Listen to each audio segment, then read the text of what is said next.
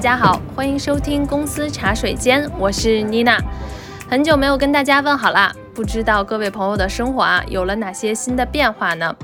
我们节目第一季完结已经有一段时间了，那在这段期间呢，我们陆续收到了很多听众朋友的留言，有些是关于职场的问题，有些啊是关于人生的话题。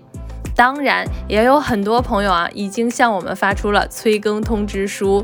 那在这里呢，我首先要谢谢大家对我们的关心，也分享一个值得开心的消息，就是我们已经在紧张的筹备第二季的节目了，希望可以尽快跟大家见面。其实啊，在这段时间里啊，我们除了准备第二季的节目，也是没有闲着。那辉瑞中国和看理想发起了系列直播节目，重塑关于职场的四次对谈。我们分别邀请了呢大家喜欢的看理想讲者王芳、袁长庚、方可成和梁杰四位老师，与辉瑞人啊讨论有关于职场的种种。这四次对谈也会在茶水间陆续上线。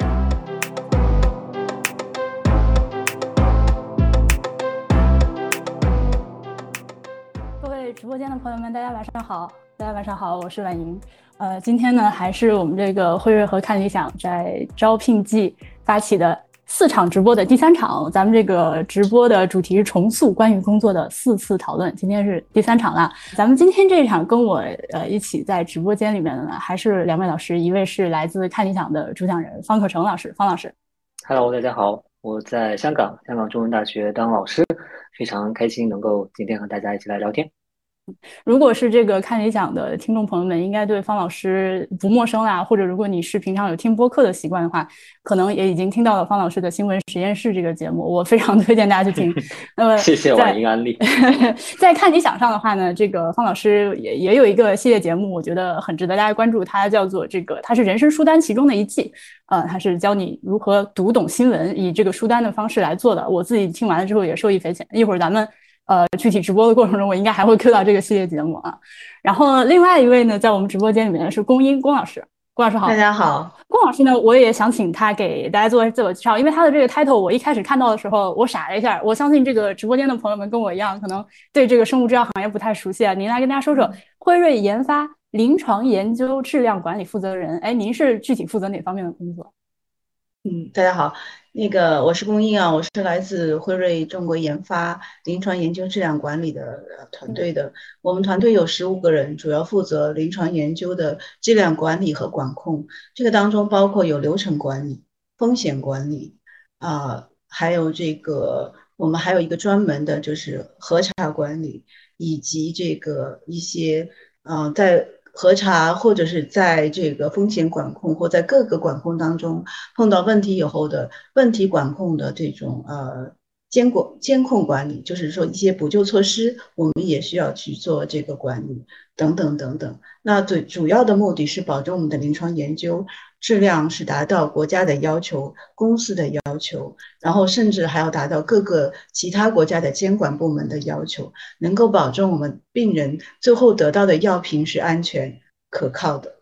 嗯，那我可不可以这样理解啊？就是当然这又是外行的理解啊，我来说说，您看对不对？就是我们平常呃都会在新闻里面听到说某一种药品，呃，它上市之前要经过几期几期的这个临床的这个实验呀，要有多少多少人来参与来检验这个药是否有效啊？那我刚理解下来，就是您和您的团队工作的内容就是来控制这一部分的工作，保证这部分工作是有效的、科学的。是这个，是这意思吗？是的，我们是负责这个临床实验，在试验的各个环节当中，它的质量是达到一定标准的。那打个比方，就是如果有一个装修队的话，那您就是监理的工作。对的，其实我们可以另外一个比较大家容易理解的就是，嗯，质量控制。嗯，OK，好的，好的，那咱们一会儿也可以好好说说。今天二位老师来呢，我们这个呃聊天的主题是想说一说，呃，尤其是针对呃，就是也不是针对吧，尤其是帮助咱们这个在呃今年刚毕业或者马上找工作的朋友们，在找工作的这个过程中，面对铺天盖地的信息，你可能会受到信息的反噬，而且这个信息越丰富，你就越慌，你的脑子里面就越来越没有方向。嗯，我咱们来聊聊这个事情。哦，我刚刚描述的这个现象，我相信，呃，不管是直播间的同学们，还是哪怕你已经工作很久的人啊，就是大家都会处在这样一个困境中。呃，我们现在的新闻，一句话，它就是实在是太多了，而且呢，呃，我们大家接触新闻的这个渠道也越来越去中心化、非官方。你可能通过对我们有很多朋友，他可能是从当你问他你的新闻、你的消息是从哪里得知的时候。他甚至会告诉你从网上，对吧？那么 再细一点，他告诉你我从朋友圈啊，我从某个某个群里得到。那这其实是一种我们我觉得非常值得呃审视自己的现在的一个状况。在这样的一个媒介环境里面，我们得到的信息这么多这么杂，一方面确实开开开拓了某种程度上说你是开拓了眼界，但另一方面可能会给你带来一些负面的影响。那我想先请龚老师来分享一下吧。因为您就是呃，身边肯定有很多年轻的同事，也有这个呃，包括您的家人，呃，您观察现在的这个年轻人，大家就是获取信息的这个方式，尤其是跟您当初有什么区别？对，因为我一个我自己团队有九五后的，呃，我自己的孩子也是啊九五后的，那么他们有一个最大的我看到的特点就是他们获取的信息量很大，嗯，然后获取的信息呃也非常的。呃，多有很多的自媒体呀，或者是网络呀，啊，那个比我们那个年代过来的人的个信息的这个收获的这个速度和能力，呃，是不可同日而语的。那我也就这个问题，其实跟他有过一次讨论，因为比如说我们在讨论一本叫《人类的简史》这个书的时候，当时我们就是在家里，我们经常会有这种讨论的。当时我们就说，哎，这个人类的发展。哦，我当时很很惊讶的，就是说，我们可能还是来自于课本，什么北京猿人呐，等等等等，对吧？嗯，他的信息就很大。他说，人类在发展当中有一个很重要的改变，直立行走，这个我们都知道。但是有一个我不是很清楚的，就是他告诉我的，他说，直立行走以后，改变了人的接受阳光的面积。那么这样的话，对人的整个的发展，特别是人的大脑的发展，是不是有很？质的飞跃，现在的科学没有回答我们，但的确这是一个呃我们可以探索的未来。当时我听了还真是有一点点有点震惊，就是觉得哎，这个信息，这个呃这个我觉得还是蛮重要的一个信息，我一点都不知道，但他就是能够得到。那我也问他，我说你哪来得到的？他说啊，就是很多网。嗯，从这种网络上看，当然他是看到书本啊，或者是什么得到的。那我也跟他探讨，我说，那网络有这么多信息，你怎么辨别真伪？他说，我不会单一的以一个网络的信息就确认说它就是对的，我会呃多看很多的网络或者多看很多的信息。同时呢，他也认识到说，每一个人或者每一个呃。一个相关方，他在确认这个信息或表述这个信息时候，都会有从他的角度、从他的思维模式当中的局限性。所以，我觉得这个就是年轻的一代有他们呃这种批判的新思维，同时他对信息量的这个收取也是很大的。但同时，他也会苦恼的跟我说：“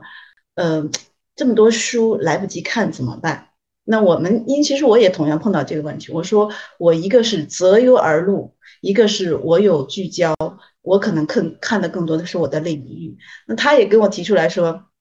妈妈，你太集中在你自己的领域，你对外界的了解比较单薄。”他说这样也会限制你对未来。这个自己哪怕是自己的领域，你知道是很多，但是如果你仅仅是看自己的领域，对其他的科学发展不关注的话，也会限制你对自己领域的未来的认知的。所以这点我也是觉得很认可的。所以我觉得这一种就是。我们可能是从过去过来的，它可能是代表未来的。就过去和未来，我们在今天这个社会在交融。其实我们有文化思想的撞击，同时也会就是如何让未来发展更好的一种呃讨论。所以我觉得这个还是很有意义的。很难说我完全对，也很难说他完全对。大家都是应该有批判的思维去对待各种各样的新鲜的或者是新的事物。对我经常会觉得。我非常太嗯羡慕，甚至有一些嫉妒，像您这样能够扎进一个领域，然后就是在一个专业的领域里面做到专家。就是我说实在的，我是可能我这一代人也已经很少有人有这样的一个能力和这个专注度了。就真的是呃打扰我们的这个信息源太多。但确实就像您说的，这个里面没有一个呃优劣之分，咱们只是拿出来对比一下。然后呢，我在您说的时候，我同时有好几个点想追回来。首先，我发现在直播间里面有朋友说，我刚提了一句说咱们的这个信息是去中心化的，是这样。我所我所指的去中心化是说，曾经包括我小时候，对吧？我我我是八九年生的，那么我小时候呢，我们看信呃得到信息的方式基本上是看电视、看报纸、听广播以及看书。呃，如如果是呃涉及到新闻这个方面的话，那一定几乎就是呃电视、广播和报纸这样。那么它在我看来是比一个比较集中的，嗯，然后那个时代的呃也没有，就是几乎可以说是没有自媒体这种东西，那所有的东西都是以一个官方或者。至少是官方认可的角度出来的，所以这个是我所指的中心化的意思。那么去中心化呢？我不管你在网上看到大家的口径是怎么样的，至少你的途径是非常多的，对吧？方老师，这个肯定这方面要比我对的，嗯，对，我觉得其实就是说是从大众传播向网络传播的这么一个变化了。所谓的大众传播，就是婉莹刚才说的，其实是一个很精英化的传播，只有少数的记者他们能够写的文章，然后所有人都看同一份报纸。同样的一个节目，但现在我们其实是所有人都是网络上的节点，当然这个节点有大有小，对吧？但是呢，仍然是一个更加这个生产者是更加多元的这样一个状况，所以确实是造成了这样一个量大，然后也更多样性，但确实也更加无序，更加难以筛选。嗯，是的，呃，然后龚老师刚刚讲的时候，还有一点我觉得也挺好，就是您直接已经提到了一个非常重要的问题，就是说在获取信息的时候，对它验证。的呃这个方面，呃，我想请您就是讲一下，尤其就是您刚我我们介绍的时候，你也提到自己的这个工作性质嘛。其实我可以想象，它会是一个对于呃这个呃事实、对于严谨要求非常高的一个这么一个工作的方面的内容。对，那么如果说是您平常呃上网就或者用手机的时候看到一个新闻，或者是看到一些呃科普的文章，就是不属于自己专业的内容，那就是从您的角度来说，会从哪些角度来核查这个信息？啊，你来判断它靠不靠谱，要不要相信？对的，因为嗯，我们是因为我自己做临床研发已经嗯二二十多年了啊，所以我的思维呢，就是都是按照这个我们做临床研发的这种思维去做我可能日常的一些这个判断。那我们一般都会来说，首先你判断你的这个信息的来源是否可靠，嗯，那你的信息的数据是否真实？然后你数据的真实，你数据的整理分析的方法是不是科学？最后才看你的结论是不是让我信赖。那还有，即使你有这么一样的一个很完整的流程，任何一个呃方法，任何一个科学的这种分析的结果都会有局限性。那你有没有认识到它的局限性？那如果有这么一套完整的这种流程下来，我相信这个自然你会很清晰的知道你需要获得哪些，值得信赖的是哪些，哪些还是有待去考察的。嗯。呃，这个就好像呃，刚刚那个我不是提到方老师在这个看理想上的那个书人生人生书单的节目里面了。其实有一期节目，呃，那个非常就是每期节目都很好啊，但是其中最后一期有一个翻半天，里面提到那个就是呃，也是也是听众朋友提问嘛，就是怎么样来做这个判断。然后当时方老师做了一个呃，把这个摄取信息和吃饭做了一个比较，我觉得那个类比非常的好，能不能麻烦您再跟咱们直播间的朋友们分享一下？我忘了当时我具体怎么说的，但是呢，但是我经常确实经常拿这个吃饭做比喻了，其实就是说，那你选择去哪去哪吃饭，对吧？其实是一个你需要对这个餐厅有所了解，你需要对这个食物的来源有所了解，你才更有把握。所以呢，我我会觉得呢，谁是最最擅长去，比如说选点会点菜、会选餐厅的呢？那可能是这个，比如说厨师，对吧？或者是业内的人，因为他知道，哎，这个餐厅。它的供应的原料是来自一个有保品质保证的一个地方，哎，知道这个餐厅它加工的时候，它不会去过度的去加添加剂，对吧？它会用最最最这种啊真材实料的这种方式啊来去加工，对吧？那所以其实啊，我们其实这里面也是一个去了解到它的这样一个生产的过程，所以这是一个我们回头就是说我们去追根溯源了解。一篇文章是怎么生产出来的？就好像我们如果能了解一个这个啊一道菜是怎么出来的，是一样的。所以现在比如说有一些啊餐厅，它用什么名厨，对吧？就是说这个厨房它是一个玻璃的，对吧？你可以看到里面的人怎么做菜，你就会更放心，对吧？所以呢，如果是说我们有机会或者是有一些途径能够了解到一篇新闻它是怎么做出来的。那其实呢，我们也会对这个过程更加放心了。其实也就能够对应到龚老师刚才说到的，我们能保证它里面提供的数据，对吧？它是这个准确的，它中间处理的过程，它是没有去刻意的去啊做一些有有偏见的一些处理之类的。所以，而且刚才龚老师第一个就是说这个信源啊，实际上我之前讲过一些关于这个媒介素养的课，也就是怎么识别信息的课。那我说，如果你上完我的课，什么都记不记不住的话，你只能记住一个词，那就请你记住“信源”这个词。所以，所以我看这个龚老师虽然不是这个新闻传播专业出身的，也没有做过媒体，但是我觉得其实真的在科研上去追求这种准确和新闻上追求准确，真的是殊途同归了。嗯，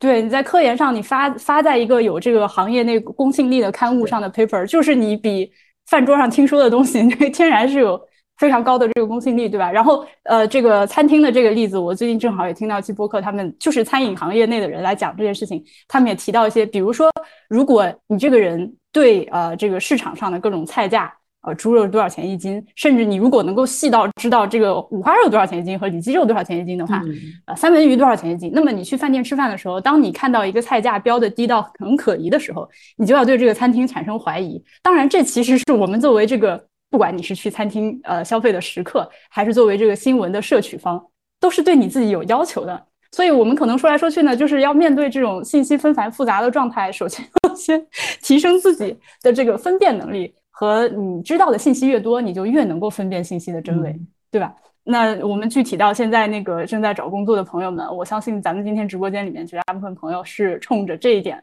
进来的。我先提醒一下，开头的时候忘了说一个非常重要的事情，就是如果大家对这个 辉瑞的这个岗位感兴趣的话，可以在微信里面去搜索这个“辉瑞招聘”这四个字，然后关注他们发送的这个信息。呃，辉瑞这方面呢，我得到这个消息的时候，觉得非常的。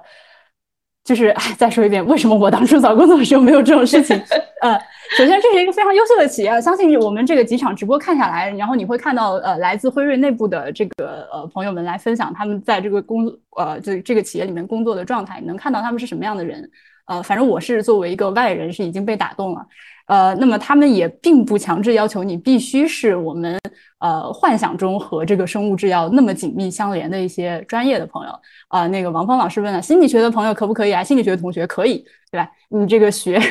上一上一期那个妮娜在直播间的时候，她说学播音主持的也可以，是吧？那么像我这种学外语的，看来也是可以的。呃，就鼓励大家呢，都就是来尝试一下，呃，可以考虑一下辉瑞这边的这个管培生的这个项目，就管理培训生的项目。而且呢，他们会在三年的时间里面，三十六个月的时间里面，让你在辉瑞内部的各个部门去轮岗，这个也非常难得，对吧？你而且呃，我们后天的那场直播里面，会有一位这个经历过轮岗不久的一个辉瑞的员工来跟大家分享，就是如何在辉瑞内部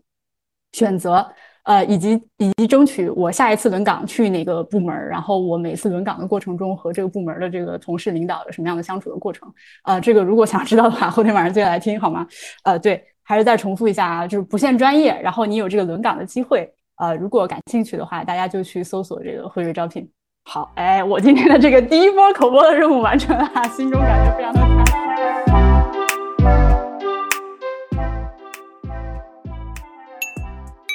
那我们刚刚其实也提到了，就是呃，这个从呃我能想起来的我的小时候到现在，就过去的中国这个三十多年的这个发展过程中，就大家呃能够接触到的新闻媒体的这个呃方式和频率都在剧烈的发生着变化。呃，那这样的一个进步，其实不光是体现在新闻媒体行业的，它是全方位的渗透到我们的生活里，对吧？龚老师，您这个作为就是科研行业的从业者。就是从参加工作一直到现在，我相信您应该也经历了这种呃这个技术的飞速的迭代。您可不可以跟大家讲讲，就是在这个过程中，这些媒介工具的变化给您这个呃就是制药研究这方面的工作带来了什么样的变化？嗯嗯，这个呃应该说这种科技的这种变化或者是飞速的这个发展，给我们的工作带来是翻天覆地的变化。那你比如说我们以前。啊，没有这个网络啊，没有系统啊，甚至没有电脑的时代，那都是手写的啊，那个我们那个时候做临床研究，那个数据都是一本一本三联复印纸，医生手填上去，我们一页一页撕回来，撕回来以后还要找数据管理员把数据输进去，输完不说，还要再找个人做这个呃检查工作，那输错了怎么办？对不对？那好，那然后再进去，然后才会有做这个数据的清理，清理完了，因为没有网络嘛。那你要怎么再传递给医生说？我觉得你这有点问题，你是不是要再确认一下呢？那我们再把那个那个表再打印出来，带到医院，让医生再去填写，我们叫数据清理表，然后再拿回来。那你想，我们这个工作，我们的这个研究都是全世界同步做的，那全球二十个国家，两百个 site，这还算少的。哦，那你说说看，这一一个病人少则五十页，多则一百页，那都是一页页拿回来的。这个工作效率，在我们现在看来简直像蜗牛爬，但这个一点都不是，呃，历历在目啊。那就是二十年前的事情啊。那今天呢？今天大家都是网络，哗就是过去了，对吧？还不说这个，只是传输一些文件了。就像我们今天的直播啊，语音呐。画面呀，都是这么清晰啊，这么没有滞后感，这么迅速，这个带来的真的是翻天覆地的变化。您可不可以给我们举一个比较具体的例子？就是呃，一个项目，呃，您可以举一个例子，就是某一个呃，可以我们听众朋友们 作为外行可以理解的项目，呃，这个事情今天做下来要多久，以及当时是一个什么状态？对，那还有一个，这个是数据收集，还有一个就是我们的这个呃药品的发放。那么药品的发放同样也是之前就是我们。都是手工的，一瓶瓶传递过去。那现在呢？它可以在网络上，它可以分配的更合理。然后呢，每一个每一个药品上面它都是有号码的，呃，这些号码我们都可以追踪，可以溯源的。然后呢，也可以到这个最后返还的时候，我们都能够非常清晰的知道它整个的药品从工厂开始出来，一直到病人用完药再回过来，这个也是有一个翻天覆地的变化。同时，还有就是血液的样品的采集。分析和这个储存、保管等等等等，这些都离不开这种新的技术的发展。那同时还有这个，从我做质量管理来说，那我们现在就是用大数据的分析。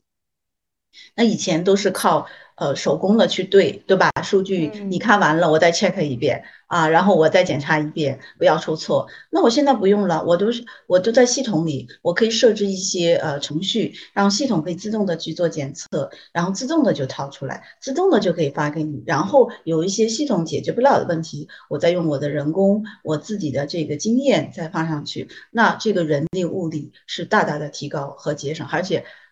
犯错的概率是要小很多的。嗯，那么我想就听到这里，我想替这个找工作的朋友们再多问一句：那么在您的这个呃团队，就是做呃质检的这个部分的话，您是一定需要这个生物制药出来的背景的同学呢，还是我听起来好像做数据管理的，是不是也能来您这儿？嗯，我们有武汉的同同事。他们就是有些是做这种系统管，就是系统啊，或者是跟 IT 相关的呀，或者跟程序相关的，不见得都是独一独药的。嗯，OK OK，好，这个朋友们又替你们打开了一扇这个找工作的大门，是吧？好，呃，对我我之前呃，就是当我还在博物馆工作的时候，其实也能看到这个事情，就是呃，我也可以打个岔跟大家分享一下，当初在这个加拿大，呃，就是国家历史博物馆实习的时候。那就是这个博物馆，这为了培训我们这些刚刚进来的这个实习的小朋友，那其中有一个工作呢，就是他会带我们进到博物馆的这个呃库房里面，然后呢，有一个大哥就推着个小车就出来了，他这个小车上摆着这个博物馆从建馆以来就是各个代际的信息媒体储存的介质。对，那个特别有意思啊！当你真实的看到就是这个呃一百多年来所有的介质在面前呈现的时候，最开始当然就是这个呃纸和笔手工誊抄，然后这个呃出错的概率是很大的，然后要不断的检测，然后后面开始他们有那个磁带，有那个 LP、CD 啊，磁哦对，我忘说了磁盘对吧？这个朋友们。就是呃，不是有一个有一个段子是说，这个年轻的朋友们看到那个 Word 文档上储存储的那个标志是个磁盘啊，然后呃，看到真的磁盘的时候，哎，你把那个存储的那个那个那个东西给 3D 打印出来了，这是一个对，呃，但是呢，呃，博物馆当时的这个呃负责这些信息处理的这个大哥跟我们讲的时候，他是说，呃，其实呢，这个科技的进步对于博物馆来说也是一个障碍，就是它迭代的实在是太快了。呃，对于这种信息有这个强信息储存要求的行业来说，呃，像博物馆、档案馆、图书馆，呃，类似的这种机构都会有类似的问题，对吧？你可能从磁盘到这个 CD。是 I don't know 十年的时间，CD 到 VCD 又是几年的时间，然后到硬盘又是几年的时间。现在有 SSD，然后现在有各种各样的大型的，每一次这个媒介的迭代，对于博物馆来说都是一次这个人力成本的节省。呃，但是呢，同时它面临一个问题，就是要把所有的信息从从上一代的这个介质里面誊抄一份到下一代的这个介质里面。你知道博物馆那个朋友们，我呃说说嗨了，有点无法控制我自己啊。博物馆的定义，按照这个国际博物馆协会的这个定义呢，它其中第一条就是你需要是一个 permanent，就是你需要是一个永久机构。那么我们这个里面保存的所有的信息呢，都是以永久保存为目的的。那这简直就像是 西西弗斯说，你你是它就是这样的一个工作，你不断的要把自自己的信息一段一段一段也一遍一遍一遍的去誊抄，呃，然后呢和这个信息不可呃。不可避免的丢失做斗争，呃，这个是我看到的，在博物馆行业里面，呃，这个信息储存的介质以及信息传播的介质一次一次迭代的过程中，他们面临的机遇和挑战。我想请方老师说说，您作为就是这个以前是记者，现在在学校里面带同学，呃，您觉得就是从新闻媒体的这个行业来说，在这方面，我相我我相信肯定是有很大的影响。对，当然当然，其实也跟你们也挺类似的了。其实我是之前做记者的时候，我其实就一直在想象说，哎，我真的不知道八九十年代的记者。他们是怎么工作的？在没有电脑、没有互联网，甚至没有手机的这个情况下，对吧？那你你现在得到一个选题呢，先首先上网查资料，对吧？然后如果有什么人想联系，在微信上联系谁？那现在那之前的话呢？那难道要为了一个选题都要跑到图书馆里面再去 找翻这种纸质的报纸之前的书刊吗？然后打电话的话，你也只能打别人的座机，对吧？因为都没有手机，那你别人也不知道能不能找到他，然后也不知道什么时候能回电话。所以我真的是觉得觉得很佩服这个八九十年代当记者。我觉得现在如果把我们这个时空穿越回去的话，那这肯定是会觉得没有办法去工作了。但我觉得可以总结一下我们刚才说的这几点的话，我觉得其实媒介技术变化一个很积极的方面，其实就是把我们从重复性的这种枯燥的工作中去中间去解放出来。那实际那解放出来之后，其实就给我们更多的空间去做创造性的工作。那这个当然也是一个。嗯，我们如果是比如说最近谈人工智能，对吧？那谈人工智能，有的人是有一些很可怕的一个预言，会觉得人工智能要啊统治人类了，要占领全世界了，对吧？但是也有人是比较乐观的，他会觉得人工智能归根到底它还是为人所用的。那怎么样为人所用呢？就是让人工智能去处理这些这种重复性的、这种啊枯燥的、这种没有什么创造力的这些工作，然后让使得。我们人类的这个创造力真正的可以极大的这个爆发，所以如果是从非常乐观的角度来看的话，我们确实会觉得这个媒介的变媒介工具的变化确实是有助于这种创造性工作的这种出现和繁荣的了。嗯。但是负面的东西也就啊，这个一定是一体两面的，马上就会出现。对，我不知道，我相信就是呃，其实我们在现在说到这个信息爆炸以及大家各种各样，尤其是从社交媒体上获得信息的时候，这个里面有一个呃，方老师之前节目里面提到的一个网红逻辑，它渗透在我们现在生活的各个方面。然后这样的一种逻辑呢，也在很大程度上扭曲了信息，给它我们获取的所有信息，一旦加上了这个逻辑，就好像带上了一个滤镜。我们作为接收方，需要非常努力的去把它拿下来，对吧？呃，我举个例子，就是尤其是呃，就比如说我们今天是去找工作，那么你能够从某哪哪些渠道获得这些信息？我们在前两次次的直播里面，其实也跟大家说到了一些，呃，比如说你如果在社交媒体上去看到这个呃，不管是招聘信息，还是有很多人他会在自己呃的这个公众号或者是小红书类似的这种自媒体上去分享，呃，我在某某公司某某职位工作。那么我混的怎么样，好或者不好，这种信息呢？当然大家是可以参考的。我之前也是，确实是推荐大家，你要想办法去多获取一些这样的信息，因为你能够得到在这个公司某个职位上亲亲身正在工作的人他的一些反馈。但是呢，我们今天的这一期的直播，或许我要再补充一点，就是大家在看这样的东西的时候，你心里要知道它是加了滤镜的。呃，就好像你看到他拍了一个食物，你要知道他加了一个美食滤镜；他发的自拍，你要知道他加他加了美颜滤镜。很多东西，如果你带入一个网红的逻辑啊，你去想他为什么要这么写、这么发，他想得到一个什么样的呃这个流量的加成的时候。对，呃，我们作为读者就会脑子更清醒点。来来来，方老师，这个这个您是这个是专家了，这个长期关注您的这个听众肯定知道，就是您做了很多这方面的研究。对啊，也不敢说做研究，但是确实有也读了很多相关的这个方面的论文啊。那其实基本上你说这个事情呢，其实就是说我们现在社交媒体年代信息传播它的基本规律是什么？其实说白了就是说什么样的信息能在社交媒体年代被更多的人看到。那和之前对比，在大众传播传统媒体时代，那什么样的信息，那就是经过这些编辑筛选，对吧？就是每个报纸有编辑决定什么东西放到头版啊。如果这篇文章放到头版呢，确实更多人看见，对吧？这所以这里面就靠的是个人的这种专业判断？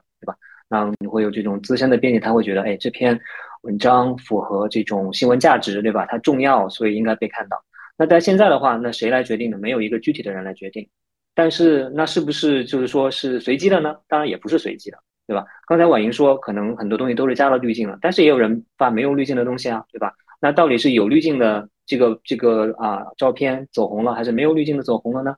这里面其实归根到底就一个因素，那就是什么样的这种啊内容会引发更高的，用用英文说叫叫叫做 engagement，那用中文说这就是什么样的内容能引发你更多的点赞。转发评论，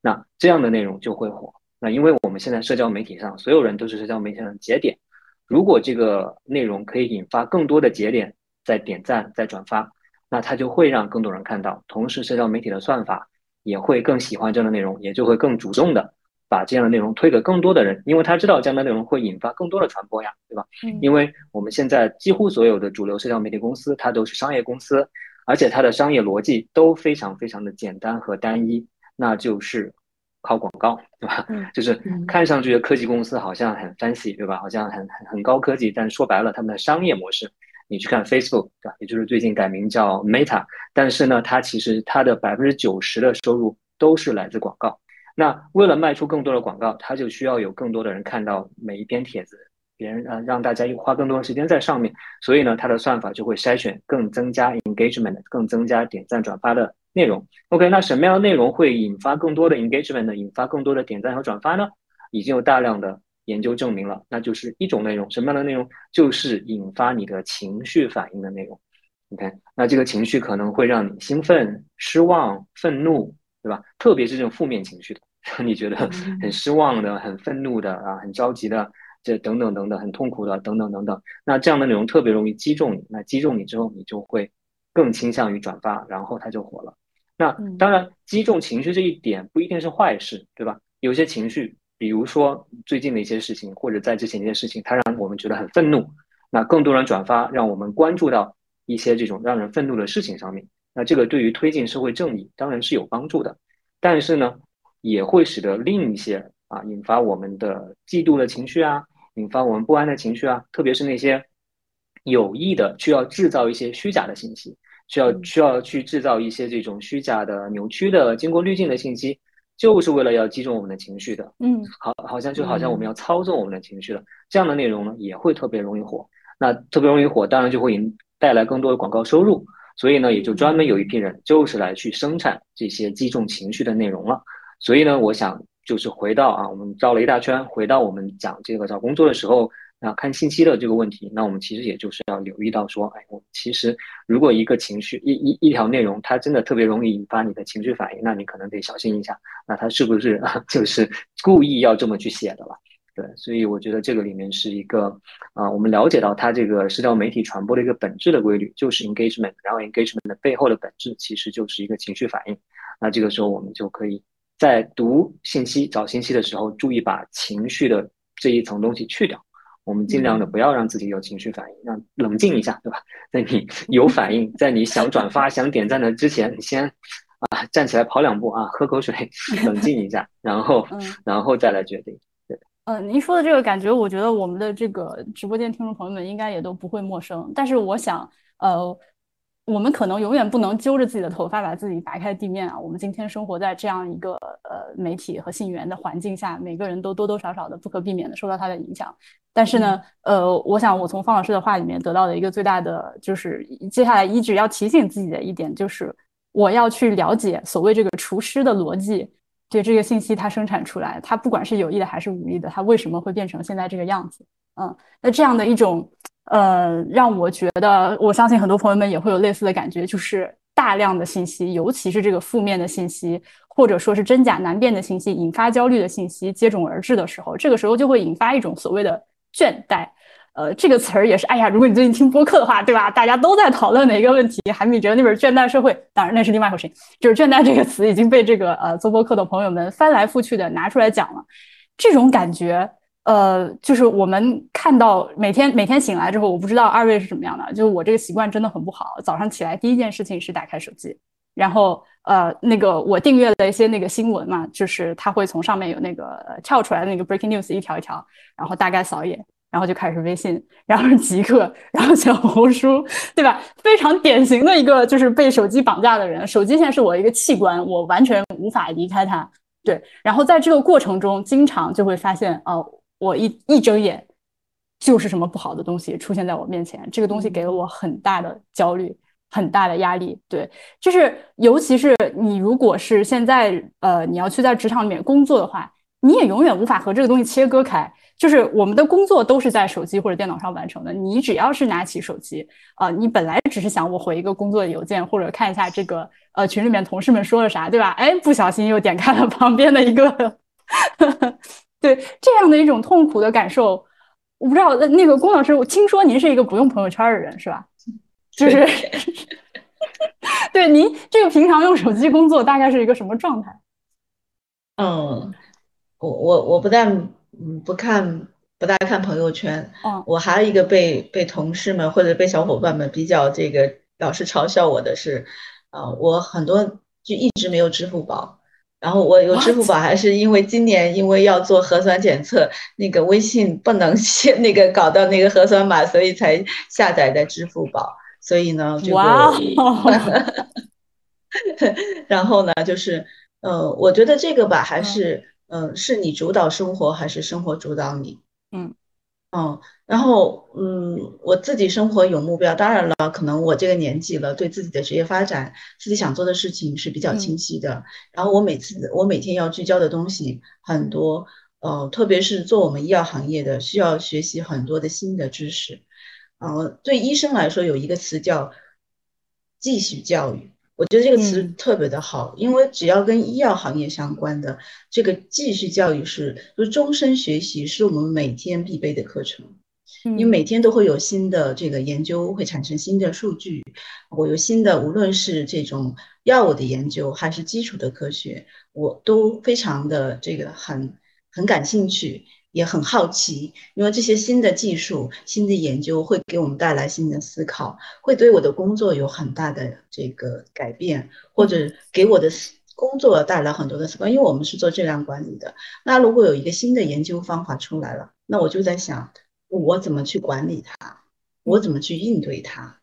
对吧？那我要做这个管理，其实您是一个有非常强的这个获取信新的信息的需求的。但是您又能够做到只获取对自己有用的信息，我觉得这是一个神仙操作，就是非常。所以还是这个，就是你主导了生活，自然你看的都是你想看的。如果你被生活主导，你没有目标，那就是就像你刚才说的，我看着我本来要看这个，然后旁边的一个什么信息就把我的目光给带走了。您成功的引起了我的好奇心啊！那我再多问一下，所以就是拿起手机，当您看到这个。就朋友圈就不开对吗？就不看。那您您有任何的社交媒体吗？对我我所以这也是有点被被同志们诟病的时候，我微信回的太慢。但是我会有我固定的我需要看的一些这种呃 A P P，那里面可能就是一些最新的进展呀。我觉得我我那个是一我眼睛睁开来可能第一看的就是那个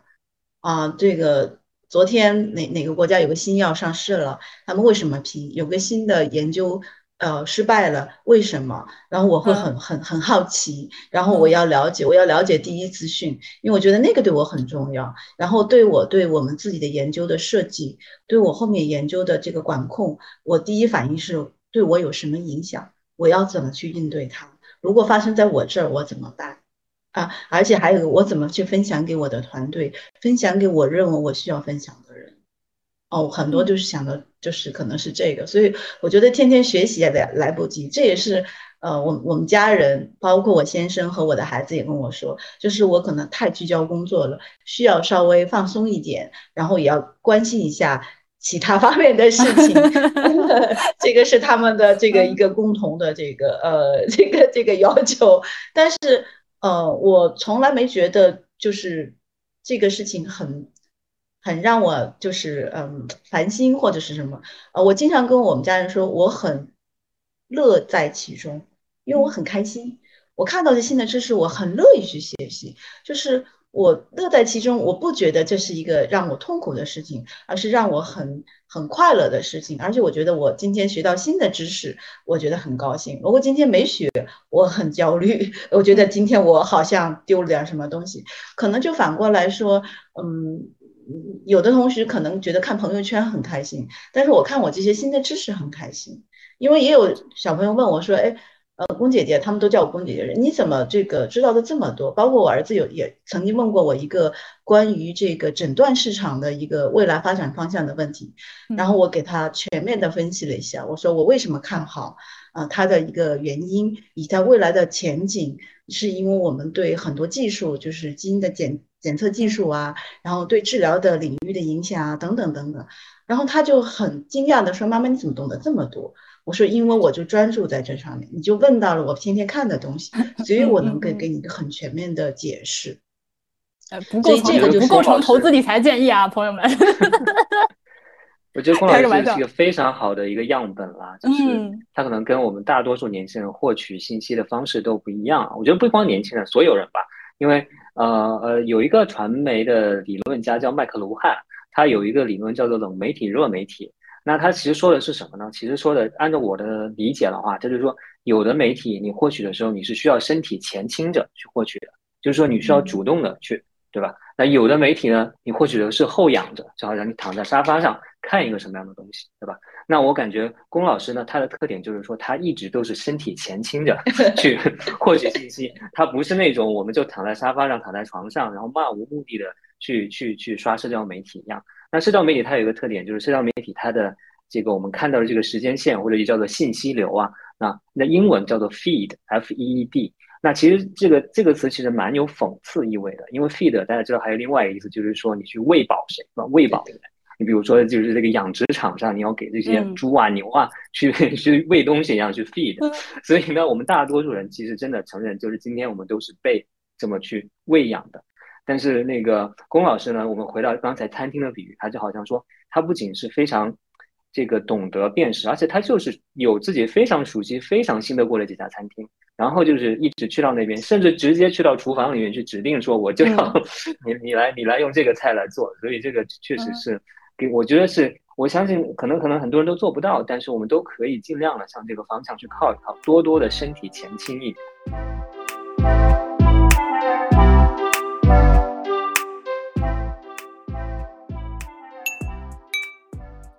嗯，方老师说的这个就是被喂养的状态，嗯，其实你要你比比如说像我，我就拿我自己说，我知道嘛？我当然是知道的，对吧？呃，我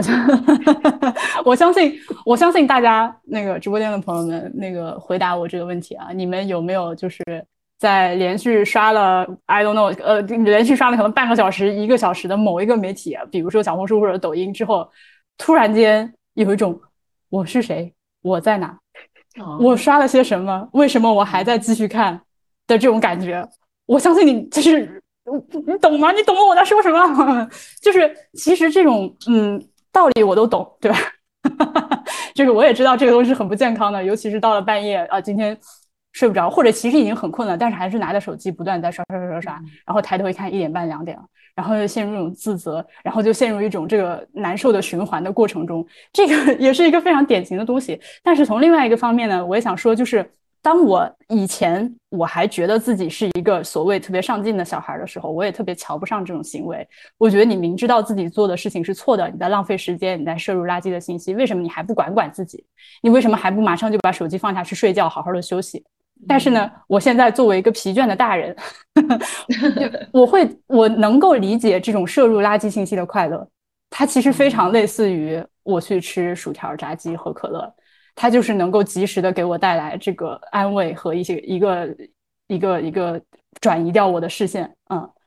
这种这种感觉恐怕是共生的，嗯，呃，我记得方老师之前，当然当然，我我我我晚上刚吃了炸鸡和 这个里面有很多芝士的披萨，然后 就是觉得很想吃，对吧？那我觉得其实大家都是这样。我觉得刚才婉莹说的这个现象，我觉得可以从两个方面来想，一方面就是说我们不必过于苛责个体啊。实际上，我们如果说希望怎么样信息这个丰富的社会，我们不要那么无力。那其实我们首先就不要苛责个体，说是你自己太没自制力，或者是你自己太差了，对吧？其实这是一个系统性的这个问题。我们其实首先要承认到这一点。所以呢，我自己做研究也好，或者是写文章也好，其实我是很，嗯，就举个例子，就是说，那管这个垃圾食品，你是需要相关的法律法规，对吧？你需要相关的这规则出来，去对这个垃圾食品做监管，才能够去保护到。未成年人也好，保护到所有人也好，对吧？你你关于食品里面添加多少糖，你是得有一个一个一个规定在这边的。所以我觉得，其实首先这是个系统性的事情，我其实是希望有啊这这这种系统性的解决方案。第二点呢，就是说，如果我们还是放到个体来看的话，我们就能知道，嗯，我们前面的讨论似乎在预设一个事情，那就是说，有了这些新的技术之后，它有好的影响，也有坏的影响。这其实是一个我们叫做所谓技术决定论的这样一个想法。也就是好像一旦有了什么技新技术出现，我们就一定会被它影响成什么样子。但其实可能有时候并不是技术在决定，或者说技术和我们的社会和我们个体的性格等等特征，它都是不停的去发生互动的，它是共同作用的。比如说，也有很多研究显示了，那什么样的人在使用社交媒体的时候会特别容易上瘾，会特别容易感到一种一种倦怠或者是一种这种啊焦虑感呢？其实，甚至说更容易出现这种啊情绪问题呢，可能是他在现实生活中本来就面临问题的人，对吧？也就是说，他本来可能就是在，比如说在上学中间是遇到了这种校园霸凌的情况，对吧？比如或者他家庭出现一些问题，或者他工作中间遇到很大的一个变故，对吧？那最近刚刚有一个研究啊，我看到是发在这个啊《自然》杂志上，非常好的，就是顶尖的这个科学杂志，但是他偶尔也发一些社会科学的文章。那他最近发了一个文章，是对英国有可能几万个样本的这样一个调查显示说，啊，就是这个在这个啊人群中间有一个叫做 FOMO 的现象，就叫 Fear of Missing Out，也就是说，我们社交媒体上的信息那么多，我们总怕。错过社交媒体上的某些信息，所以我们就不停的回去看，对吧？有新的通知赶紧去看，赶紧 check 有没有人给我们发信息，赶紧 check 我们的朋友圈小红点又出现了，我们赶紧去去把这个小红点消掉，对吧？我们有一种很强的焦虑感。那什么样的年纪的呃什么样年纪的人，什么样状况的人更容易出现这种情况，甚至是更容易带来这种情绪问题呢？其实里面发现啊，在青少年当中有两个节点，一个。就是这个女孩的大大概十一二岁，男孩的大概十三四岁，那我们其实就知道是青春期刚刚开始的时候，对吧？那另外一个节点就是十九岁的这个时候，其实也就是人生面临的新的转折，你刚刚去到大学，或者是说你要开始面临职场，你要找实习、找工作的时候，所以其实我们在这里面就能看到，说其实技术对我们的影响，其实往往都和我们人生本身的这种阶段和状态，其实都是发生互动的。所以有时候也不仅仅是这种技术它本身的问题，有时候我们要解决这个问题，也不仅仅是说把手机管起来就好了，其实也需要去在社会整体上去塑造一个更强的对这些转折期、对这些动荡期、对这些需要帮助的人去形成一个更好的支持网络，这样才能更根本性的去解决这些问题。嗯，我觉得您刚刚这个就是这一番话里面提到的很多，我都觉得非常值得拿出来讨论的东西。这个 fear of missing out 就是呃害怕错过呃什么东西的这种感觉。呃，如果是呃您刚刚提到说是在这个呃就是十十一二岁青春期的开始，以及马上进入成人的这个阶段，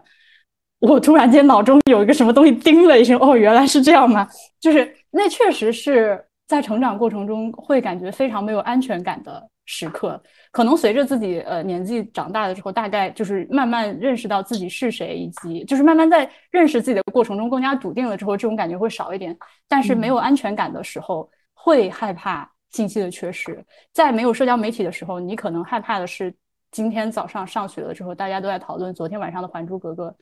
但是你没有看过。对，大概是这样的感觉。对，但是然后您也提到了这种，就是它是一个整个呃，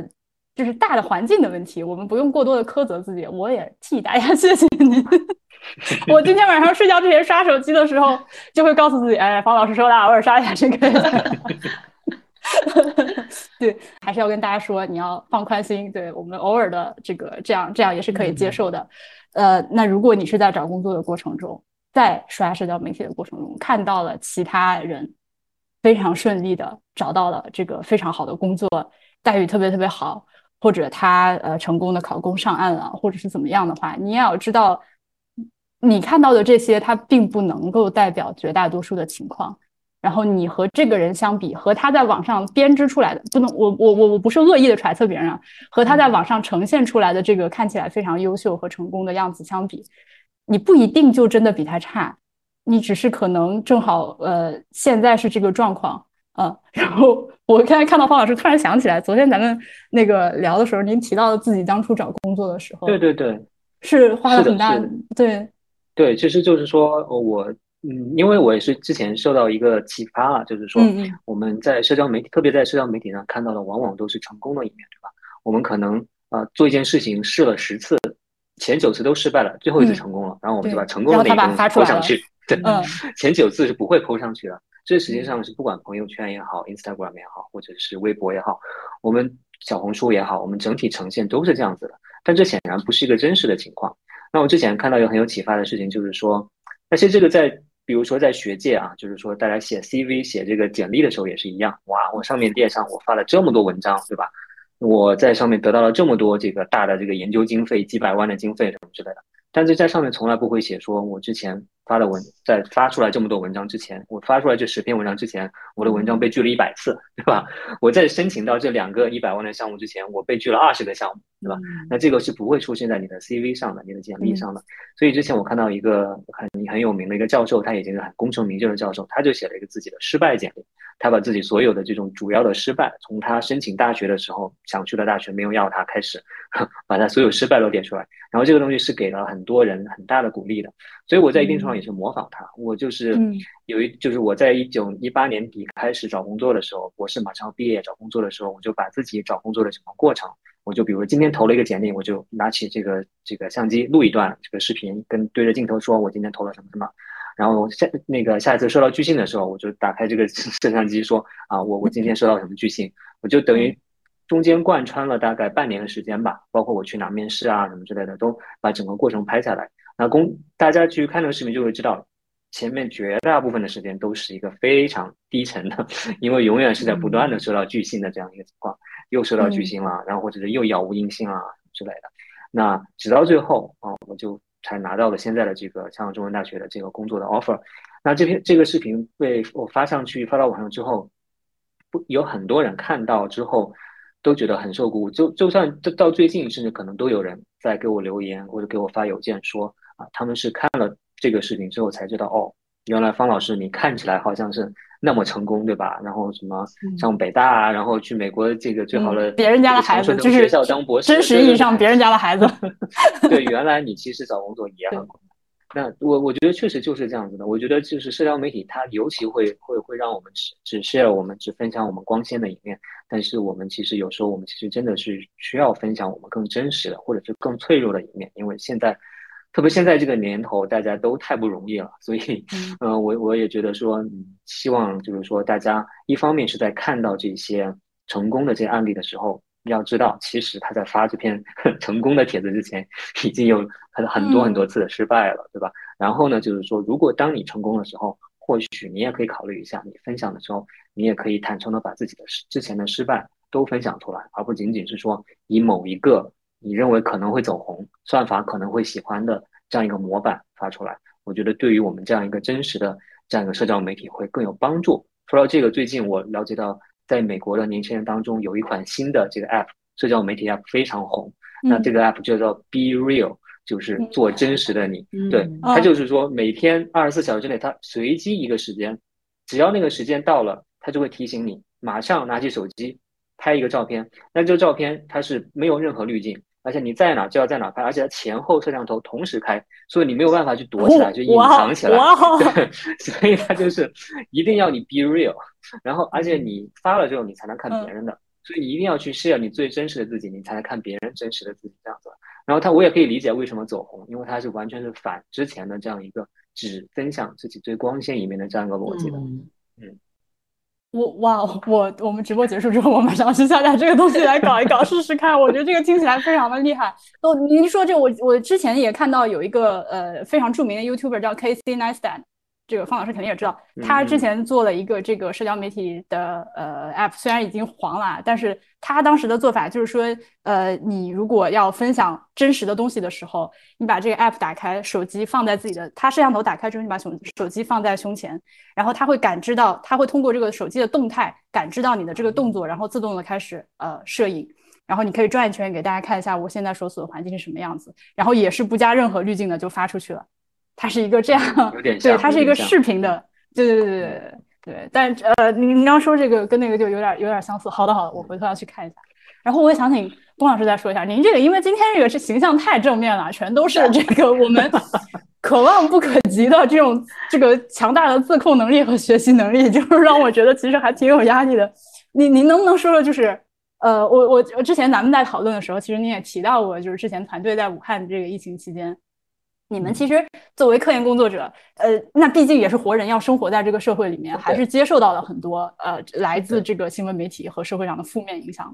您当时是怎么和这个团队的同同事们、朋友们一起，在这个比较难的环境下，把那段时间这个工作继续做下去的？想请您分享一下。是的，其实呃，因为我有我有嗯。有五个同事，当时就是是在那个呃武汉这个当时封控的时候，他们在那里是工作生活的嘛。嗯，其实我们是稍微早一点时间就知道可能这个有有一些疫情就是出现了嘛，因为我们毕竟我们是跟医院有些呃工作的联系的嘛。呃，但是呢，呃也没有意识到会要封城。呃，一旦封城以后呢。嗯，我们做的第一件事情就是从团队来说做第一件事，包括我们整个呃研发中心做的第一件，因为我们不仅仅是我的团队，我们在武汉有七百多个同事，都在武汉这个城市里面。那么第一件事情是关心他们的生活需要什么样的帮助。嗯，我记得呃当时的时候，我们的那个陈总就是紧急的，就是调派了最重要的就是抗疫物资。口罩。陈总是干啥的？我问一句。呃，就是我们的那个研发中心的总经理。哦，OK。嗯，对。然后他就是跟我们的这相关部门协调，就是寄了口罩。就是第一批就来了以后，就是先紧着我们武汉的同事发过去，然后这个呢，就是在生活上提供最大的保障，然后还要统计一些，就是有没有呃有有没有感染的病人家属啊、员工啊等等需要什么样的帮助啊，我就在生活上对他们有一个非常大的一个就是帮助，就是进公司的可能。那么同时呢，就是因为我们武汉有七百多个同事，工作是没有停下来的。还是就在家都是，就是因为我们就是可以用这个 Internet 嘛，这就是 Internet 的好处。然后电脑都是，因为我们几乎电脑都是天天带回家的，所以大家都电脑就是如果没有带回家的，也是就尽量想办法就是去取呀，或者是怎么样。那么就是保持还是要在工作的一个状态，我觉得这个是非常重要。包括我们当时为了帮助武汉团队能够共同度过那一个难关，我们把开会的频率是提高的。我跟当就是武汉同度的这个呃，就是一对一的这种开会的频率，就是从两周提升每周一次，呃，组会也是都提提升，然后呢，这个时间拉长，然后让大家就是他们虽然人这个自由有一定的限制，但是交流的自由是没有被限制的，工作的这个呃这个呃时间。嗯，是相对可以调整，但是希望他们更专注在工作。当时我就说，我现在给你们做一个更挑战的工作，因为疫情不仅仅是武汉影响，还有到后来马上其他城市有影响，那么对我们研究有很大的影响，因为病人不能去医院，我们也不能去医院，但是。病研究还要继续，那要想很多办法，比如把药要寄出来呀，病人怎么能够在附近的医院能够得到诊治啊，等等等等。那么这个当中最重要的一个问题，我们所有的工作都是要有记录的，都要有文件的。那么我们有一个叫呃，我们英文叫 contact report，就是就电话记录报告，因为都是给医院打电话，那产生了大量的这个电话记录报告的时候，怎么去？检查这个报告记录的合适不合适，完整不完整？那如果是手工查，本来就没这么多人，人手都已经很有限了，对不对？怎么办？我就交给武混团队说，你们要想出办法来，怎么用机器查，嗯，不是人工查。然后当时就是他们觉得这怎么可能完成？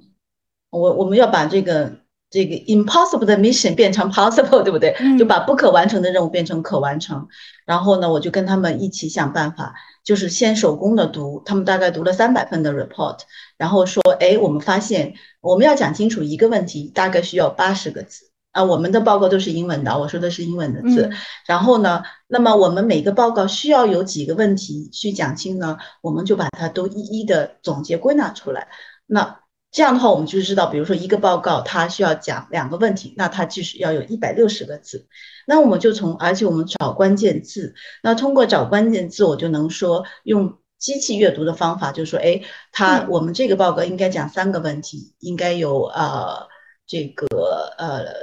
两百四十个字。那我们用机器去读这个关键字有没有读的的字数到不到？然后呢，开始是人工读，后来就交回机器读。那以后我们大概将就用机器阅读的方法读了一千六百份 report，机器读一份报告十五秒，嗯，而且我们把文字变成数字，这样的话呢，我们所有读完了报告以后都可以出报告的，就是你这个报告。达到要求没有？字数合呃合格了没有？内容完整了没？我们都可以出报告、出图表。这样的话呢，帮助了研究团队能够保证说，不但事情做了，报告也记录了，报告记录的也是完整的，是符合要求的。那我们这个武汉团队就是大概在两个礼拜之内想出了办法，后来就不断的在迭代更新，把这个报告做得越来越好，越来越好。然后当时，嗯，后来就是。过了这段时间以后，上海也有疫情了，对不对？我们也被封控了。当时他们就反过来跟我说：“哎，龚姐姐，那些嗯很负面的影响你就不要去看，就像你当初跟我们说的，专注在工作，专注在我们正向的事情上，然后呢，你就会获得力量了。”哎，这是他们跟我说的，而且他们还说，当时。呃，我们的这种方法是他们最好的这种心理的支撑，而且最重要的是说，他们觉得不，虽然他们的生活受限制了，但他们还是为社会、为其他人提供了帮助。当其他人给他们回馈的时候，他们真的是感受到了工作带来的幸福，呃，这点让我觉得很高兴啊！就是这还是他们事后跟我说的，然后我觉得真的就是他们经历了这事情以后，真正能体会到。工作也可以带来幸福，而且是满满的，那是就是物质所能带来的是不可比拟的这个这个这种荣誉感、幸福感。我觉得这个真的是没有白白经历这一次。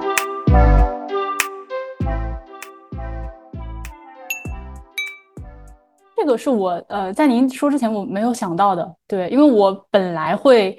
以为就是我。自己的经历以及我身边的这个很多朋友的经历，我发现大家其实一旦被封在家里之后，虽然说你的电脑在自己的手边，但是，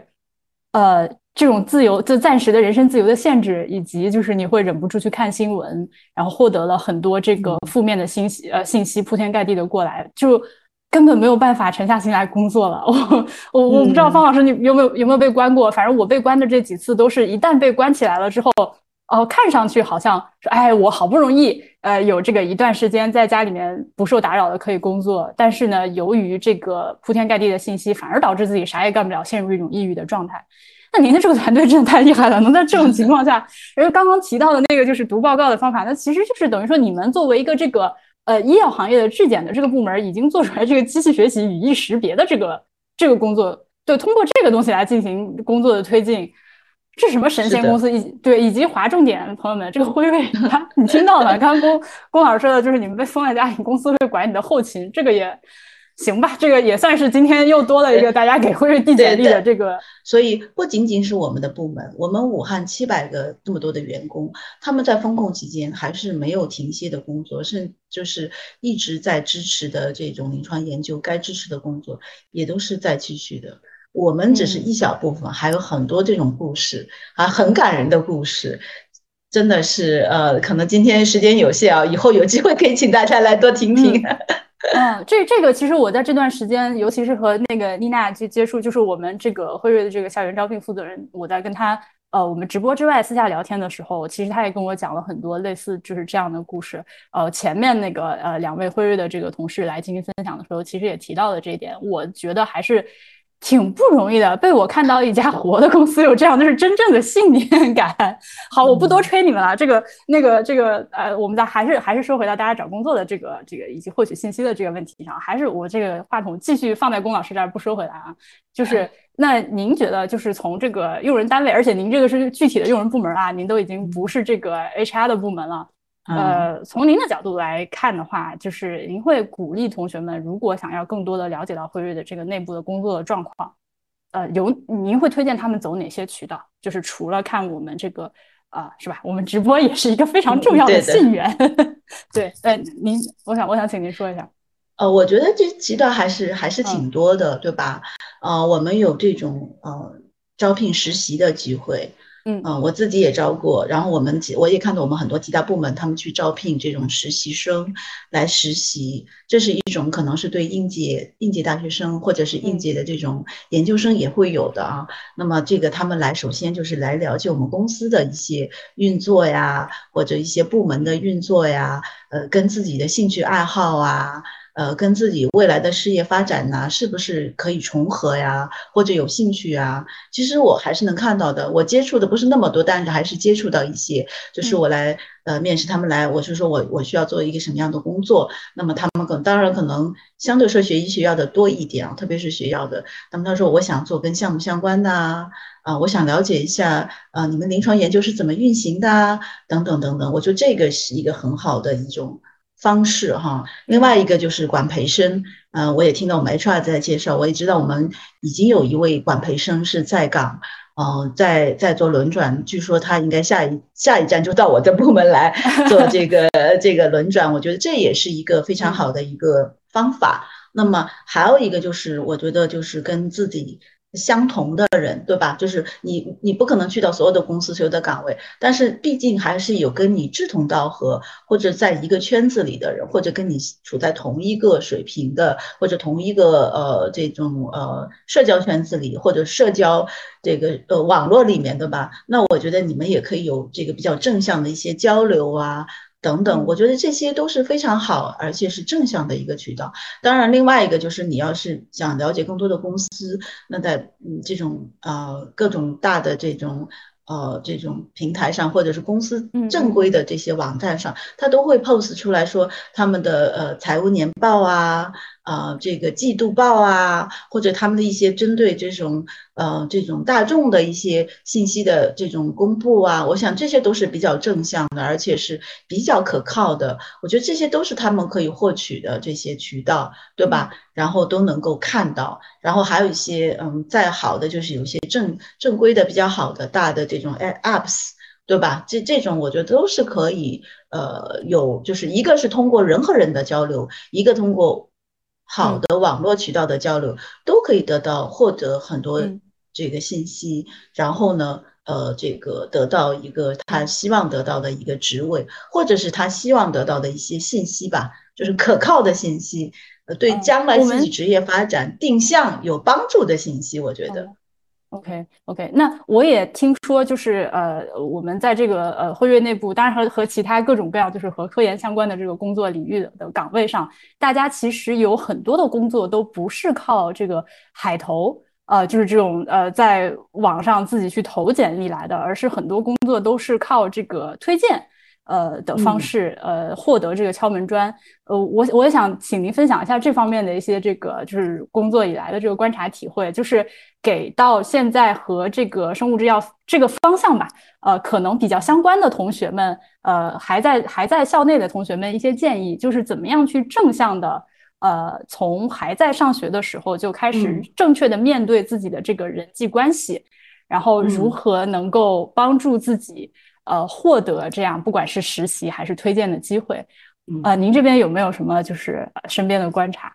嗯，我我觉得像我们，据我知道，我们公司哈，嗯，就是他们都会面向一些这个大学，有像有校园招聘，我肯定是知道的。那也是 open 了很多这种呃实习的机会。那我们就针对我们附近的一些学校，他们就是我们在招实习生的时候，就是从他们那里遴选来的，然后他们可能就是边。呃，边实习边边就是边上学，有的就是比如说暑假呀，或者他比较有空闲的时候啊，我们就招过这种实习生，他就来的。但是，嗯，但是他后来就是没有应聘到我们部门，他可能应聘别的部门。我我们就是有碰到过的，甚至嗯，没有应聘我们公司，却并应聘了别的公司，我们也碰到过的。哎，他说我，呃，我我在嗯这个这个医学部实习时，但是我觉得我想去做 sales 了。啊，也有的，我就看那个小姑娘，她她就去最后真的去做做销售去了。她觉得，我觉得那个工作，我我挑战，我愿意，我愿意天天做这个很有挑战的工作，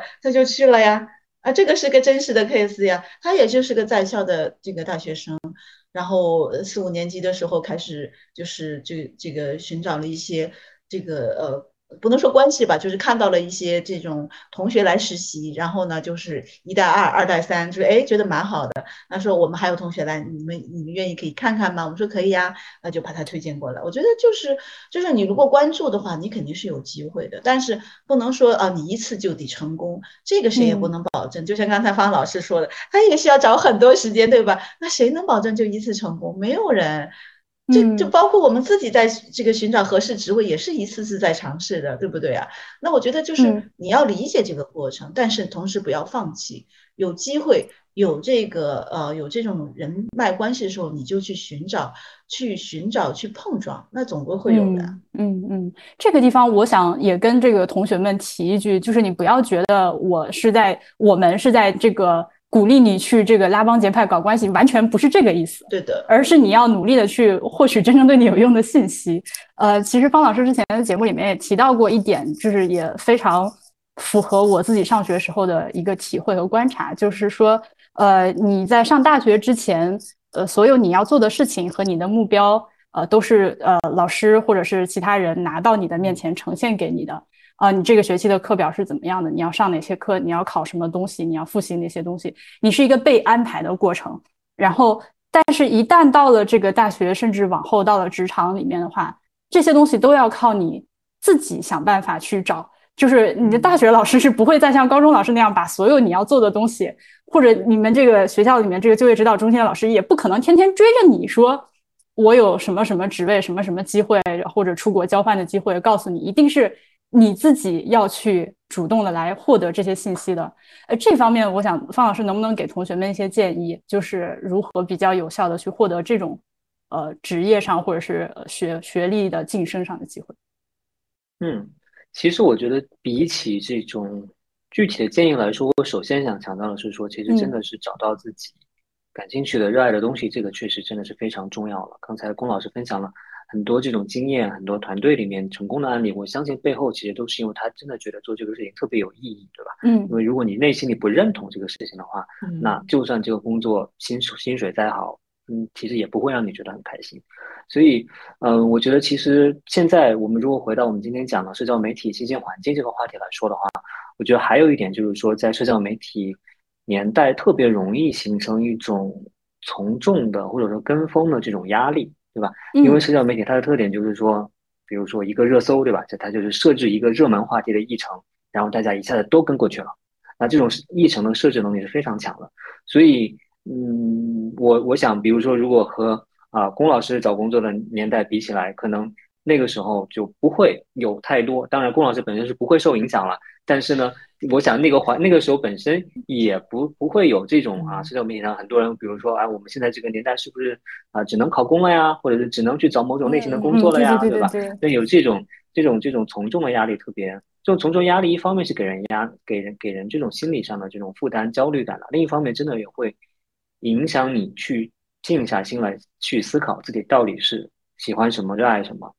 那。当然有人会说，那我也不知道怎么办呢，对吧？那我觉得我我我也没有什么很好的办法，但是我觉得那只能去尝试了。那我比较熟悉的这个新闻媒体行业里面来说，嗯，我会遇到一些现象，比如说有同学会说啊，我特别想去做媒体工作呀，我特别啊想去某某某某媒体实习啊。然后那我问说，哎，那你喜欢看这个媒体里面什么版面的报道啊？你有没有一些自己印象深刻的好的报道啊？哎，然后就讲不出来了。所以呢，也许他只是说名头上听，哎呀，这个名字是一个国字头的媒体。或者是一个听上去很有名的媒体。先说每句话，我听着都特扎心。您先说，您先说，我 我一会儿说我扎哪儿了。嗯，OK，那那那好像只是听上去名字这个啊啊吸引人而已，他并没有真心的去喜欢他。这就有点像我们小时候听说的这个叶公好龙的故事，对吧？然后我觉得小时候听说另外一个故事，就是小马过河的故事。其实我印象非常深刻，我也觉得它真的是非常适用于现在了，对吧？就是你问这个工作到底适不适合你呢？你说让别的别的马告诉你，那有的马比你高，有的马比你比你矮，那你真的是问不出来的，你真的是得趟到河里面你才知道的了。所以那我觉得很多很多人也是这样子的，就是说啊，比如说做记者这个事情，特别是前几年会有人问说，那做记者都说太危险了。啊，是不是啊？我是不是会有这种 人身安全的这种危险啊？什么之类的？那那那，我觉得其实你真的去到媒体里面实习，感受一下，然后和这个记者交流一下，就会知道，哎，其实真的是没有这没有这种非常非常非常夸张的现象，或者那只是非常非常罕见的这种情况了。那我觉得很多时候这种问题问出来，其实也就是说明说，其实也并没有真的去去尝试什么。就很多时候或者觉得说，其实有一个现象和我们今天说信息有关系，就好像说。你好像看完了一个什么信息，就好像你已经认误认为你已经获得了它一样，但其实并不是这样子的，对吧？你很多信息你得自己能够去运用它，你自己去尝试了之后，你才真的获得了。所以，嗯，对，就是我我我总结了这几个现象嘛。那所以说，如果回到说有什么具体的建议的话，那其实真的是说，去我相信你，如果真心热爱一个事情，同时你又能够真心去尝试一个事情，那你一定是。会想方设法的去找东西了，对吧？你在搜索引擎里面去搜，你去找这种某一个垂直领域里面的专业的媒体、专业的这种 newsletter 或者专业的网站，对吧？你去订阅相关的专业的信息，甚至像龚老师说的，我就把某一家我特别感兴趣的公司的财报 下载下来，我去把它研究一下，对吧？只要你，我相信你真的，只要你是真的特别感兴趣的话，你真心热爱的话，你一定能是找到这些具体的一些方式的。嗯，但是。我作为一个废柴，可能更多的体会到的是那种，就是当然我现在也没有好到哪里去，但是刚刚毕业的时候，真的是我不知道我喜欢什么，我不知道我人生的这个这个目标是什么，我也不知道我想做什么。甚至我昨天还有一个很好的朋友在微信上跟我说怎么办，他现在已经二十大好几，快三十了，突然告诉我，我第一次意识到我的人生不知道做什么事情，就是这个事情它不是。不是，呃，我我如果说朋友们，你听到方老师这样讲的时候，你第一个反应跟我一样，说我不知道我喜欢什么的时候，你不是一个人好吗？我陪你。那我当时就是毕业了之后，呃，不知道自己要做什么工作嘛，那么其实是非常盲目的。现在回头看是非常盲目的，找了一个看上去待遇不错的工作。那我对这个工作可以说是没有任何的兴趣。然后呢，工作了两年呢，我一边工作呢。我不喜欢这个工作，我就非常的痛苦。然后同时呢，我又在考虑我要我下一件事情要做什么。这其实是一个非常不健康的状态。嗯，我就一边做，我一一边想我我到底要干嘛。然后我那个时候呢，呃，就是呃，因为工作的地方离那个欧洲非常近，所以我经常去欧洲看各种各样的博物馆。我现在也意识到了，我就是叶公好龙，我也不是真的有多么喜欢文化艺术。我跟你说，我就是想装，然后我就去看博物馆。然后看完了之后觉得，哦，人家的博物馆做的好好啊。那看来我是对博物馆感兴趣的，所以我想去学一个博物馆学。这个里面，如朋友们，如果你了解什么是博物馆学的话，你就会知道我这个思路是谬误百出，完全不可靠的。对，不是说你喜欢博物馆，然后你就要去读博物馆学。你读了博物馆学，你也不适合在至少不适合在国内的博物馆工作。然后你读了之后，你就会发现他讲的东西根本就是很多东西完全不落地的。他是在研究博物馆作为一个机构的社会责任和社会角色的啊，跟你说你作为一个博物馆爱好者要常去看展览，完全不是一回事。那我当时就还是 那个在自己不知道要做什么的情况下，非常迷茫的，也非常哎非常鲁莽的去报了这个博物馆专业，并且被录取了。然后学完了之后，啊，就越学越发现完了，我来错地方了。然后最后对，最后才开始就是找到了做播客这样一件事情。我发现好像哎，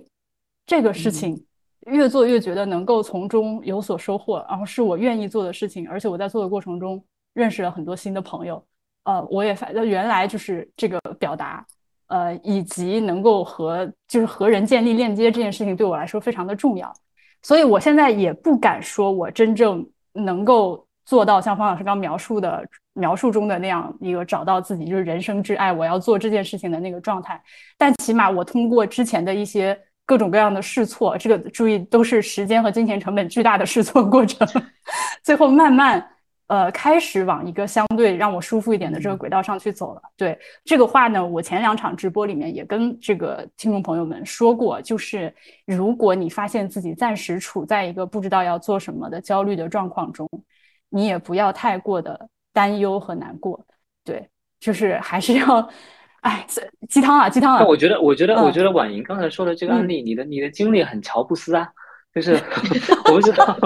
就是乔布斯在 斯坦福大学一个非常著名的毕业演讲里面讲了一段话，他说，其实他回看自己的人生，其实之前做了很多不相干的事情，其实冥冥之中你回过头来看，他都是 connecting the dots，就是把不同的点其实都能连接到一起过来。那比如说他其实上大学，后来退学。然后后来他还去专门去学过什么书法什么之类的，但后来发现，哎，他对书法课的这个学习用到了后来他对这个 iPhone 字体的这个设计当中去，对吧？他但而且他特别强调就是说，你回过头去看，哎，原来我做个事情都能连起来，但是你没有办法去往前面看，去预测之后我能怎么连，所以你真的只能去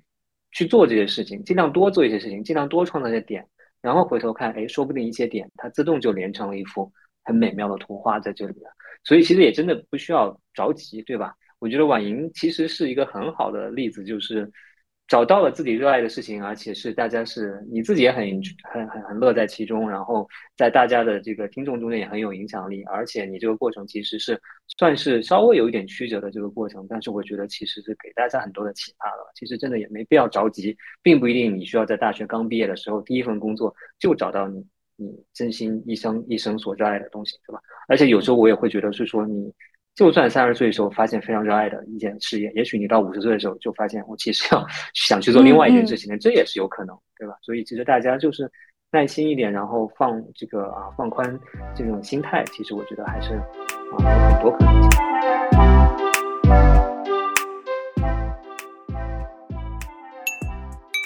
最后还是要提醒一下，如果你对辉瑞感兴趣的话，我相信就是到了这个到了到了这一步，你肯定已经对辉瑞感兴趣了。嗯呃，要在微信上关注“辉瑞招聘”这四个字，然后你就可以得到辉瑞的这个比较及时的呃招聘的各种各样的信息。啊，强调一遍，它是不限制你的这个专业，然后你有轮岗机会的，并且最今天我最新获得一个消息，让我觉得呃是之前我们在沟通的时候，这个呃辉瑞的朋友没有提到的一个事情，但他说了之后，我觉得特别特别的好。就是呃，辉瑞有一个叫做“广阔地域”团队。我一开始听他说“广阔地域”的时候，我以为它是个形容词。后来我告诉他，哦，后来他告诉我这是辉瑞的一个专有的名词。它其实呃会说的是这个辉瑞的一个 sales 的部门，就是大家这个销售的部门。而且它是要深入到所谓的广阔地域，就是我们国家有很多地方，他们的这个医疗基础设施其实是比较欠缺的。那呃，妮娜今天跟我讲的，他们一些同事可能是，比如说，呃，要去这个西北啊，呃，去到去到新疆、西藏这种医疗设施，呃，人口首先密度比较低，然后医疗设施比较稀少的地方，呃，每天几百公里的跑，然后去呃，一方面当然他们是这个呃医药公司的这个代表，但他们确实也是要去推广这个更好的呃医疗设施和这个就是呃辉瑞的这个这个这个呃。此处我的这个语言可能不太精准啊，我来给大家直接念一下这个妮娜跟我说的。她说，辉瑞并不是一个明星企业，希望大家仰望，呃，靠的是这个辉瑞一点一点做出来的。呃，虽然大家提到药企的时候，首先想到的是研发和医学，但是在这个学术链条上有很多的这个销售岗位，呃，有很多的职业，就比如说是销售岗位，他们是真的要靠自己的这个肉身，在这个广阔地域的团队里面去全国的跑的。然后在这个过程中，他就能够看到一些，比如说他说他自己去年在西昌的时候，很多的医生他都不具备看那个癌症啊或者是一些复杂病症的经验，所以大家要来到一线、二线的城市，造成这个医疗资源的挤兑。所以他跟我提到，就是他们这个广阔地域团队，我会觉得是一个非常有意义的工作。呃，也是想给我们直播间的朋友们在多说几句。就是你来了之后，我我也不是我也不是帮他们招管培生的。你进来之后，你也不一定非要去当管培生，好吗？就是还是有很多其他的职位可以来考虑的。尤其是我我再多说两句，我我上周刚刚带我妈妈，她是从这个湖北的县城到南京来这个做呃做身体检查。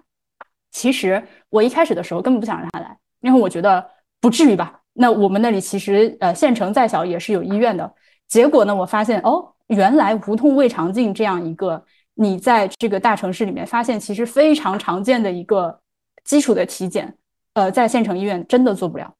嗯，他如果想要做这样一个检查的话，他至少要到这个地级市的医院去做。而我因为工作的关系，也不可能回回家去带他到附近的地级市做这个检查。那最后我就只能是请他那个，我给他买了火车票，我说你到南京来，我带你去。然后一边在做这件事情呢，我一边心里也觉得这个有点滑稽，对吧？它其实是一个非常基础的检查，但是居然要造成这么大资源浪费，对吧？他需要大老远的跑到这儿来，而且到南京比较好的医院去挂这个号。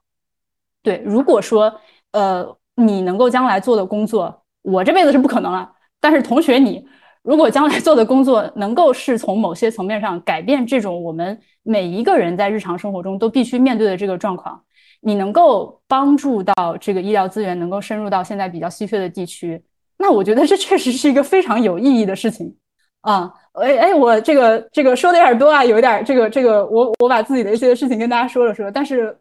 能能体会到我的心情吗，同学们、朋友们啊？好，呃，那个我们今天的这个直播终于在我啰里吧嗦的这个